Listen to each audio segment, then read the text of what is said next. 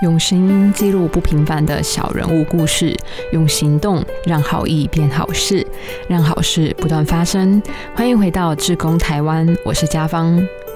你觉得幸福离你近吗？还是远？投入现在的工作以后，每个月能够采访到不同的人物，接触到不同的人生和故事，我有一个心得，就是幸福其实离我们很近。就在身边，只要我们愿意多观察身边的事物，多和身边的人聊天，就能够发现世界很阳光，自己很幸福。在接下来的几集节目，我们想和你分享新著名新力量。从外人到家人，从异乡到另外一个故乡的故事。根据统计，从民国七十六年到一百零八年，全台湾的新住民人口已经超过了五十二万人，平均每十个家庭就会有一户是由新住民所组成的。那如果是加上新住民的子女呢？台湾已经有将近一百万的人口喽，占台湾总人口数的三 percent 以上。那如果讲到台湾的外籍新娘现象，其实可以追溯到一九九零年代初期哦，因为来自东南亚还有中国大陆的女性，她们透过婚姻移民来到台湾的人口数逐年增加，一直到了二零零二年的时候是最高峰哦，每四对新婚夫妻，其中就会有一对是跨国婚姻。那说起一路走来的辛酸，其实我觉得，嗯，每一个姐妹她们都有一段外人难以想象的过程。那在制作这一系列的专题的时候，其实我们采访了好几位的新著名姐妹，那以及我们也采访了积极投入新著名培力、权益争取的台湾朋友。在采访完以后，我真的觉得说，从新娘变成老娘，就像是爷奶碰上珍珠，故中的酸甜滋味，要亲自品尝过才能够体会。那接下来的时间，欢迎你。一起来感受他们对台湾这座岛屿不因时间、空间所割舍的那份爱与用心。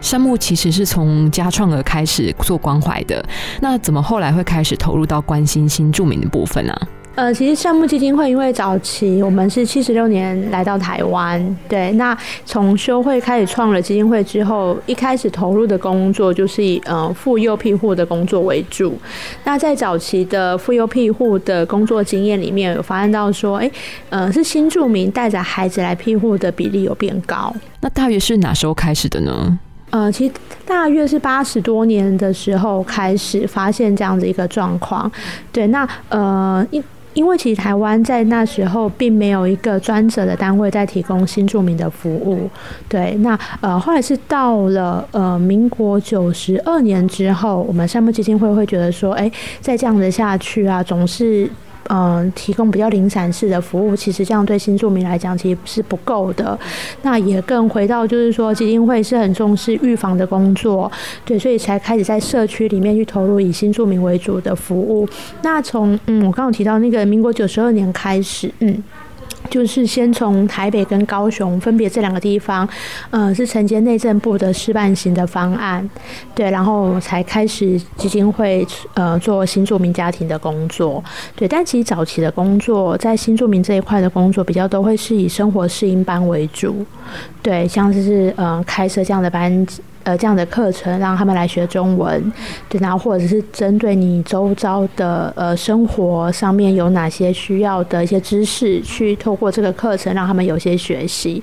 那其实一刚开始呃会有这样子的一个设想，其实是觉得说，呃，假使我们的著名来到台湾之后，他可以先从中文的提升开始，也许觉得他的语文通语言通了之后，可能更容易可以跟周边的人建立关系，对，但。其实后来发现到说，他们不太因为中文学得好，就让他跟周边的邻里关系更和睦。因为，呃，那个有趣的地方，应该说那个的疑问点会在于，大家看待姐妹们的眼光，还是觉得她是从别的国家嫁过来的的那种有色眼光、那种偏见跟刻板印象。好比就是。今天去买菜，最容易的就是你今天要问菜多少钱，那个口音就会知道说，哦，你来，你从不同的地方来。对，那呃，像是口音之外啦，或者是肤色。对，因为有的可能肤色相对比较黑等等的，那这些从这些平常生活的互动里面，嗯，这些邻居啊等等的，他家好奇就会去问。以前会很常，他们会听到的一种问法就是你是多少钱买来的？对，那其实这个东西就是去很物化我们姐妹她的这样的一个身份，对吗？她今天无论是任何的原因，她其实是有很大的勇气，她是其实是很冒险的，就是从一个国家家来到台湾。那除了他们会面临到这样子的挑战跟刻板印象之外，其实，在早期也会就是说，呃，台湾的一些媒体对于东南亚国家会存有一种他们是落后国家的那种。概念对，但其实并不是这样的。对，那这样子的一个观念在家里面不断被发酵。然后他们的孩子可能也是看着自己的妈妈在家里面是这样子被对待。那有的孩子当然可能还小的时候，他不知道怎么为家里为妈妈发声。但有的孩子也许他耳濡目染，就是听着自己的爸爸或者听着自己的阿公阿妈是这样子不尊重的对待妈妈，那变成孩子他也是学着家里的口吻去面对他们的母亲，就是嗯不会称呼妈妈，或者就只称呼她的名字，或者你这个女人等等的。在早期的工作经验，我们有发现到这样的一个状况，小朋友、小学生，对，所以我们会发现到说，你看，就是你让孩，你让姐妹们她们去参加生活适应班，嗯。去提升他们的学习，他们的知识，但并没有让他因为有这些学习而能够得到应有的尊重跟对待。那那所以我们后来也觉得说，好，那也许我们应该从这样子中文学习的呃一个方向再做一些调整。那后来我们是走向一个妇女学院的方式，是。其实妇女学院的开设也是扣住了山木基金会服务的重点诶，就是说一个人的价值高于全世界。我觉得每个人都是有他的独特性，跟他们与生俱备的一些能力跟能量。那这群姐妹她们也是这样。他们即便今天来自不同的国家，但是他们是带着他们很多很棒的经验跟他们的眼界来到这里。那我们这个妇女学院就是想要透过姐妹们自己本身具备的这些知识也好、能量也好，他们不同的色彩跟背景，那将他们自己本身就会的东西，在这个学院里面可以去凸显出来。好比是呃，有时候是以美食月来讲，其实东南亚的菜色很丰富，对。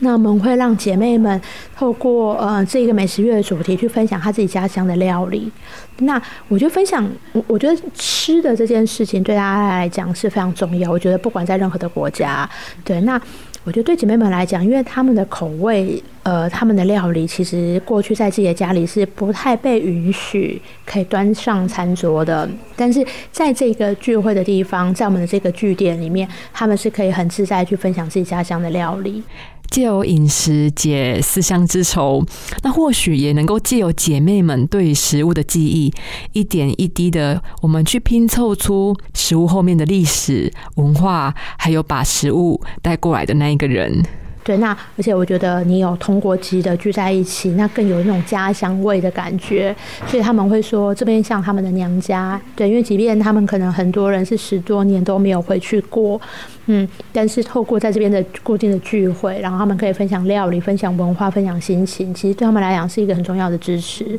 对，所以这样的一个妇女学院慢慢建立之后，我们看到姐妹们不管是透过美食的分享、文化的分享，那文化其实当然除了吃之外，还有他们的服装或者他们的呃习俗等等的这些东西，那呃慢慢去带动说这样子一个比较半自助型、半自助型的一个互助团体。对，就是，嗯，那呃，我觉得我们也不设限姐妹们的学习，因为除了我们善牧基金会在做新住民的家庭服务之外，其实也有其他的 NGO 单位在投入新住民的服务。对，所以其实姐妹们她们除了在这边学习之外，她们也会在其他的单位学习，或者是她们有的还在上补校等等。所以我觉得这些学习它是不断的在交叠，不断的在滋养，在长大。那我们还是一样很看重这群姐妹，让她们继续在学院里面能够把自己的学所学可以有一些发挥。她们有的时候可能在外面学了一些美容美发的东西，那就想说，哎，那就在我们这个学院的时间里面去分享给大家。对，所以我们会发现到说，哎，这样子的，我觉得这算是一个平台，他们可以去分享他们的东西。对，所以其实到了呃民国九十九年底的时候，那时候我跟那时候的一个主任。呃，我们就在想说，嗯，是不是应该要让这样子一个聚会的一个团体，能够更多的是由姐妹们她们自己来操作，自发性的，对。所以后来，呃，在九九年底，我们就开始在酝酿这件事情。我们开始固定在每个礼拜六聚会之前，我们会先邀请姐妹们提早一点时间来，我们就去讨论，呃，有哪些课程主题是你喜欢的。是你有想法的，你会希望说在之后的课程里面是可以参与到可以有的。那我觉得这个部分是，嗯，跟过去很大不同是，过去在排这些课程都是由社工的眼光跟想法去看他们需要什么。对，或者是看着呃其他的单位他们在办些什么课程，所以其实那是一种大家好像都在办类似的东西。对，然后其实也很多是社工主观比较是在高位的一个眼光去看待。对，是那所以我觉得呃九十九年底的这一个动作，其实我们是想要更把这个权利放给姐妹们，是由他们的需要，他们自己提出他们的需要来看这样的课程应该举办些什么。那后来其实就是大家归纳出几点，当然除了就业，然后或者是一些技能，啊比较舒压之外，其实亲子类的东西或家庭类，还有夫妻类的东西，也都是他们在意的。对，那我觉得这样子的知识，呃这样子的经验其实是很宝贵的，因为这是他们自己说他们想要的东西是什么。从妇女学院的开设，千家，你和伙伴们或许也会开始发现，说其实姐妹们凝聚着一股有外国成长背景，但又有草根的力量。那这股力量啊，其实呃，让姐妹们不但建立了自信心，其实也提升了家庭经营的能力。那也开始对周遭的新住民姐妹啊，提供更具体的关怀行动，所以才会在二零一零年的时候，进一步的去协助姐妹们开始组织成立了洋甘菊志工成长团体吗？那这个团体都是由姐妹们来主导的吗？它是一个半助半自助型的一个团体。我们想说，怎么样是能够让这个团体里面的一些领导人跟参与的成员是由姐妹自己来担任？对，因为过去呃都是由社工在发好嘛，哎，我们今天要上课哦，好，你们要上什么课啊？你们要怎么样怎么样怎么样？那有没有可能是这样子的一个团体成立之后，是由姐妹们自己来担任干部？他可能是活动长还是团长，然后他可能是另外哪一个组的什么长，然后由他们定期的会议开会去讨论出接下来活动的规划。对，所以。呃，顺势的这样下来，我们就是在九十九年底的时候，我们就做了一个呃洋甘菊的制作成呃洋甘菊的职工成长团。对，那这个方式的操作其实就像投，就是用投票的方式，我们会先有候选人出来，就是谁想要担任，谁想要选团长，谁想要选活动长，对，然后我们那时候还有一个关怀组长，对，那关怀组长等下可以再介绍。那嗯。这些呃候选人出来之后，然后我们会邀请，因为我们每次的活动都会有出席的记录，对，我们会邀请这些姐妹们回来，然后让大家知道说，哎，我们现在要成立这样的一个团体，那就需要透过大家投票的方式来选择，他们希望谁来担任这个团长，是可以带领姐妹们有一些讨论跟一些发展的。那那个投票方式，我们也就是采不记名的方式，对，我们真的就去做一个选票，然后让他们去选，还有他们心目中的团长想要投给谁。然后什么奖项投给谁？所以说第一届的洋甘菊职工成长团就是这样产生。对对对，就是由他们自己担任干部。其实，在善木的推动之下，让姐妹们化被动为主动了耶。对对对，所以其实这个过程就当中，也就是嗯。过去我们会觉得他们可能是一群受助的对象，但但其实我现在也不断在去去思考，那个受助过去是受助到助人的这个部分，会不会其实也是有一个位置上面的一个，就是过去可能是比较低位，然后到比较高位，但是就不晓得姐妹们她们怎么自己去看待这个过程。不过就我自己来看，呃，先不管他们是过去是受助，然后到助人的这个过程，我反而会觉得更有那种伙伴的关系。对，就会我觉得到后面，因为跟他们的关系。呃，他们其实就是社区里面的妇女，然后很早期也都是我们生活适应班的成员，然后跟着我们就是一直到现在，所以那种感觉很有革命情感。那他他也不是说所谓的个案。就是不是说我们社工在呃一对一的那种服务，不是，对他们就在社区里面，然后我跟着他们一起长大，然后他们是陪着我一起长大的那种感觉，所以会觉得那种伙伴的感觉是很浓厚的。尤其到后面我在工作上面一些活动的设计或一些想法。我我后来都会觉得说，我就是直接问他们，哎，你觉得我今天如果想要这样弄，你觉得怎么样？对，就是会想要听听看他们的声音跟他们的建议。那我觉得那种感觉会是很，我觉得很充足哎，就是会觉得说啊，那种感觉不会说只是说我今天交到朋友的那种感觉，而是一种就像我刚刚讲，是那种相知相相惜，就是大家一起走过很早期还很青涩学习的样子，然后。有不同的淬炼跟改变，然后我们今天就走到不同的方向、不同的目标。可是，呃，我们都带着很多对这个单位的热忱，然后一起想要说这个样的活动，还有这样子一个团体可以怎么样的发展？因为像我们的姐妹们，她们真的都会在想说啊。会希望有一些流失的成员可以怎么样再回来，就是他们是会有这样子很很深切的期盼在这边。那我我觉得这个很棒的地方会在于说。代表这个团体，他们认同这是他们的团体，而不是说啊，这是主任的团体，这是哪一个主责社工的团体，或者是山姆的团体，不是，这是他们姐妹，这是洋甘菊的团体。那我觉得这种认同感跟对这样子呃团体的信任、归属跟感情，我觉得是由他们自己产生出来，我觉得这是最重要的。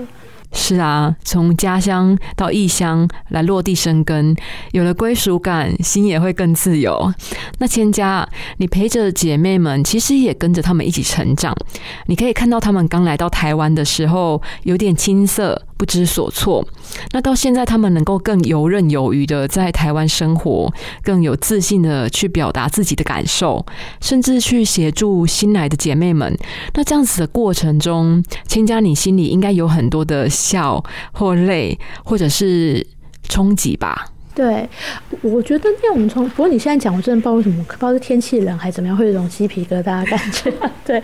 我觉得那种冲击是，你一刚开始，呃，你不会知道他会走到哪里。对，那个画面是，嗯。会觉得说啊，今天我们相遇。我说一刚开始我们相遇了，会觉得说啊，我们由于，我们碰到了。好，我们现在一起来面对我们眼前的事情，或者不管它是一个小活动，或者是你今天有心事要分享。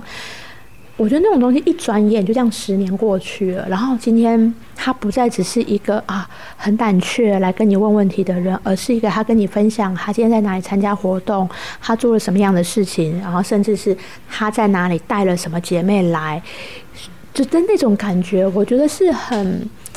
就会觉得说啊，原来这样子陪伴的过程，这样的一个服务是有它的价值，有它的意义。是哦，我觉得回到善木的服务上面，其实那个本质就在于陪伴。陪伴其实它它很难是一个，它是透过一个关系的建立之后，很长期长期这样堆叠起来的。它并不是一个任务取向，并不是一个很急迫或者很短期要去解决，或者就是就直接当就这样结束的，不是这样子的，而是一个。一步一步，一步一步，然后过程中可能会休息，你喘口气，我喝个水，对，然后哦，可能我们中间又有别的岔路，我们再去走一走，看一看，然后找到一些什么，我们再放到我们这个旅程里面，然后再继续走下去。所以我觉得那个过程也许会蛮累的，我觉得这一定是累的。那那个累可能是有一些失落。或者有些寂寞，或者有些难过，或者有些挑战、挫折。可是你走到后面之后，你会发现这都是值得的。而且不只是姐妹们自己的变化，是不是她也会去带动自己的家庭成员，怎么样去认同新住民、认同善牧的服务啊？我我觉得这其实是最重要的，因为我们自己在做这些工作，我们会很知道的是，今天只有姐妹的成长跟改变是不够的。而是这样子的一个能量，或者不管姑且可以先说，它是一个比较正面、比较积极，它是一个很强韧的一个一个样态。他要怎么样是可以推己及人之外，他在他的家庭也是可以有改变、有影响的。那我觉得是我们从我们接触到的洋甘菊职工成长团里面是可以看到这样子的变化。不管是先生能够知道我们的服务是什么，即便过了好几年，他才知道哦，原来我的小孩在这边都是在做这些哦，我太太。来，原来有这样的改变，然后进而先生自己知道说，呃，也会觉得想要把这样的服务再去介绍给别人，对，然后甚至婆婆也能够认同我们，我觉得这其实是很大的肯定，因为。我们自己在社区里面，我们会知道街坊邻居、婆婆妈妈的力量非常的大。对，那要怎么样透过他们去呃认识我们的服务，肯定我们的服务，知道哎，我们真的都在做怎么样好的事情。那我我觉得这部分也能够去扭转，大家都是从社会媒体呃报章媒体去看到新住民是什么，因为我觉得毕竟会报在一些报章媒体上面，常一些社会事件，只要一个社会事件就会抹杀很多。多新住民的努力，但其实并不是这样的。对，所以我觉得我们也是希望透过在社区里面这样子一个单位的成立，这样子一个新住民的据点服务，能够让姐妹们除了呃学习之外，她可以在外面有不不同的发挥，也能够让社区去知道说，哦，这样子一个单位是在做些什么。对，我觉得这是一个呃，目前工作到现在觉得它很有价值跟值得的地方。我们等等会接着采访平华。那刚刚其实就有趁采访的空档的时候，有先跟他聊一聊，他就有提到说啊，一开始其实呃，他的家人以为善木是诈骗集团，甚至到后来婆婆也非常的鼓励他，因为你们礼拜六都会有固定的聚会嘛。那如果平华她没有出门，婆婆还问她说：“哎，怎么没有去善木？”其实我听到的当下是很感动的。那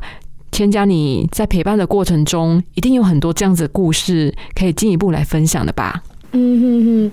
其实就像刚刚你提到那个平滑，对，就是让我觉得最最 touch。的那一个，因为一刚开始看到他的时候是呃，我们发孩子活动的资讯到学校的时候，对，那呃，我都还记得他带着小孩子，他带着他两个小孩来我们那，就是我们跟一个学校合作，他带着孩子来那个学校的团体室，然后当时他还很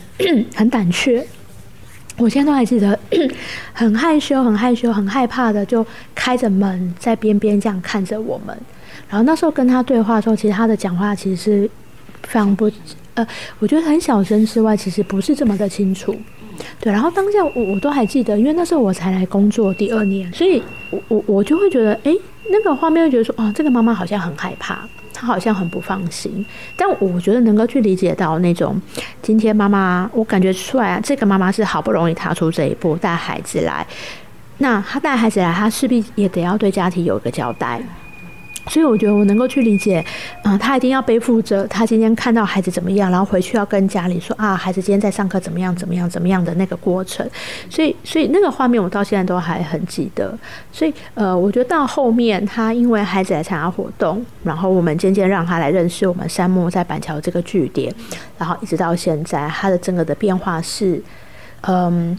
焕然一新吧。他还在经过训练之后，和社工一起到新住民家探访关怀，而且平华他还是第一届的志工团团长哦。那这跟过去的平华一定是不太一样的吧？我觉得那个不一样，并不是在于说他没有这些能力。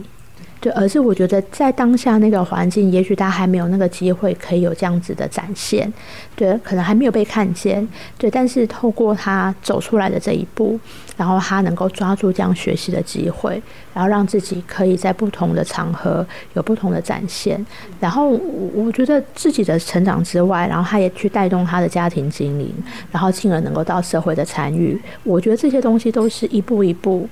能够循序渐进，然后才有这样的一个转变跟改变。我觉得这部分是让我觉得很很 除了画面深刻之外，会觉得说啊，其实人真的都是有那个可能，对啊，就是所以我觉得，当我们后期能够有机会再接触到一些新的成员的时候，我们都我觉得不免会有这样的一个期待吧，就会觉得啊，他也许有机会可以成为另外一个谁谁谁。那当然，他成为那个样子，还是以他自己长出来的样子为主，对但，但他绝对不会是，呃，应该说就会很期待他的一个很灿烂的那个样子吧。但是那个灿烂，我觉得背后有一个很重要的部分，是他对自己的那个信念。对啊，我觉得那是那种强韧。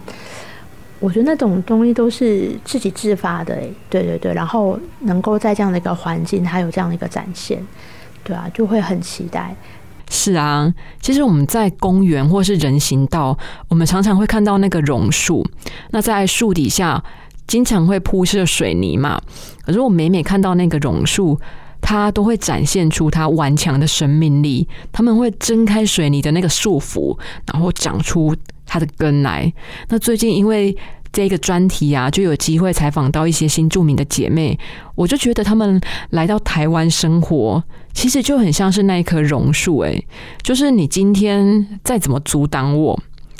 还是阻挡不了我想要出来学习的那个决心。对我就是会继续冒芽，就是成果。我就是想要出去服务，我就是想要去学习。对我就是还有能力可以做这么多。对我觉得就是。谁也阻挡不了他们啊！就是如果他们今天是有这个想法、有这样信念的话，对，那我觉得其他你说呃让我觉得很感动的部分，其实我觉得真的是在这样的团体里面可以看到他们的互助跟包容。对，我觉得这些东西是，我觉得其实女生多的地方很难没有冲突。很难对，但我觉得他们是能够，即便在冲突之后，也能够去包容彼此，然后能够和好。我我觉得这其实是一个很大的学习。呃，我们都会觉得说，告诉别人啊，你今天碰到什么事情，你要去面对，你要能够去沟通，对。都会这样跟人家讲，但的确你自己是很难做到的。但是我觉得在他们身上是真的有看到，就会觉得哦，真的看来平常学习有差，就是上课老师讲的话真的有听进去。对，然后我觉得在这个愿意互助、包容跟尊重的这个，还有和好的这个部分，呃，我觉得是可以看到他们很珍惜彼此的友情啊，跟情感。因为我觉得毕竟大家从不同国家啊，应该说大家从这么远的地方嫁来到台湾，对，那呃。有的刚好他们会是同乡，对，那有的刚好就说哦，原来你是我以前什么什么的同学。那这样子的缘分，就是能够在一个另外一个国度继续再延续下去的时候，我觉得是很难能可贵的啦，会更让他们知道说要好好珍惜。对啊，他们能够去看重这样子的情分，就会觉得说，呃，要怎么去珍惜彼此这件事情呢？我们是不用从课本上去学的，但是从他们的身上，我们就会知道这个的重要性。对，然后我觉得还有就是，他们基本上，呃，就算没有正职的工作，但是也许一些兼职。这样的忙碌，他们也能是能够回到家里，有继续他们的家庭经营。然后在这么忙了，他们还是有余力，愿意去陪伴其他可能需要陪伴的新住民家庭。其实我我觉得真的超超，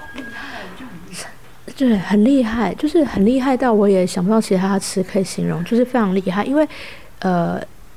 我们是有让他们来做一些生命经验的分享，也就是那个阅人图书馆的部分。那呃，因为我有让我自己的家人来听阅人图书馆分享，然后我家人回去就跟我们说：“哦，真的，你今天这样放眼看过去，没有什么台湾人可以比得过他们的，绝对是很难的啦。就是在这样子很艰困的环境，他还是能够咬着牙。”然后继续走下去，对。但我其实我们会知道的，是对他们来讲很重要，可能是孩子，就是为了孩子，他们觉得再苦也愿意，也会继续努力。对，但真的会觉得说，哇塞，你今天真的可以抓着这么重的一个信念，然后这么辛苦也能够这样撑下去，真的很佩服。很不容易耶。那听千家这样子分享，我想你自己这样工作下来，也会觉得说，哎，姐妹们真的是我们人生的导师。我对啊，我真的觉得就是身边的朋友，台湾朋友或者是一些长辈，我也没有看过是像他们可以这么样坚韧不拔。但是我觉得这部分我也不想要说去。去认为说女性就一定要这样，我觉得是排除这个部分，而是看到今天这样子新住民他来到台湾，他是怎么样为家庭的付出，对，但所以其实相对会去心疼的是新住民这么努力的付出，但是他们往往很难得到台湾人对他们正向眼光跟肯定。呃，在四年前左右，其实我们三木基金会有做了一份问卷，那个问卷的内容其实最主要是我们是以我们的新住民成员作为受问卷的对象，那其实那个内容主要是要去了解。他们来到台湾之后，他们觉得呃受歧视的那个经验，对。但其实从那个过程中，我们会发现到说，还是有很多的比例的成员，他们是会面临到说，诶，社区的成员还是会用一些不礼貌的字眼来面对他们。即便来到十台湾十几年了，还是有人会问他说：“你是多少钱买来的？”对，那当然他在刚嫁来说已经被这样问过了，然后嫁来十几年之后还是有这样子被问过。那他们在面对这种还是一样的问题的时候，当然以前一刚开始语言不通，他可能还不太知道意思，但慢慢的他晓得这意思之后，他当然很生气。但过了那么多年之后，他觉得啊，怎么还是有这种问题？其实是很无奈。对，那。我觉得好，今天社区的人你很难去去预测他要讲什么，但是有时候面对到自己的家人，家人其实还是对他们有一些很不理解的一些言语，我觉得那其实对他们来讲是最最最无力的吧。对，就是说我今天跟你朝夕相处，我是你的家人，但是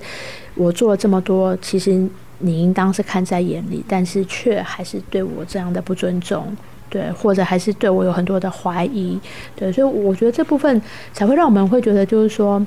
呃，早期我们觉得为了要让他们快速的适应台湾，所以透过很多课程的加强，让他们啊学会这些知识，他们会这些语言，但是他们会了这些之后，也没有因为这样子而能够得到更多的尊重跟理解。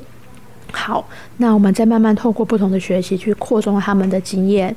但是。好，这样子以来都已经十年了，他们还是会面临到这样子的一个质疑跟不尊重。那让更让我们会觉得说，那也许我们在新住民的工作上面，我们的方向更应当要朝向社区，进入到社区，因为这个社区才是他们生活的地方。对，那怎么样去透过社区里面，呃，去。建立跟打造一个能够对新住民更友善的一个眼光，我觉得这是一个我们很最终的目的。也就是说，呃，可不可以不要再用你是多少钱买来的这种文具，然后以及就是说，啊，你是外籍新娘，哦，哦，你会嫁来台湾，你一定你家很穷，哦，那又或者，我觉得就台湾的来讲，也会觉得说，哦，你们家今天有新住民啊，你们家一定有问题。我我觉得这个东西其实应当是要能够被。被打倒这样子的一个很不礼貌、非常不友善、非常的歧视偏见的这样的语言跟想法，语言文化反理、无所不在的污名、备受捆绑的家庭与社会生活，甚至是法令政策的压迫。拥有华人世界最高度思想与言论自由的台湾，面对跨国婚姻所带来的新移民潮，要迎接的不仅是多元，而且是多种族、多文化的新社会。希望我们都能够多一些友善的眼光，而不是戴着有色的眼镜，让这些勇敢、坚毅的新住民姐妹来到台湾之后，还是一个心灵上永远的异乡人。谢谢你的陪伴。下一集的节目，善牧基金会新北市西区跨国婚姻家庭中心的主任陈千佳。新家还会继续跟我们分享，让人与人能够更亲密交流的阅人图书馆，以及在姐妹们努力下开创出属于新著名女性特有的园地，也就是洋甘菊志工成长团。邀请您继续锁定哦。那今天的志工台湾就进行到这儿，我是家芳，每个礼拜二晚上六点半继续和你分享更多故事。我们下期节目再见，拜拜。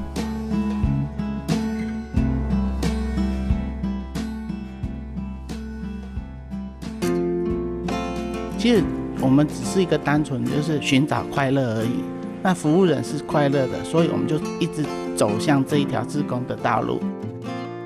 成为一位志工这样的身份呢，可以说是人类行为里面一种很珍贵、很棒的一个呃礼物。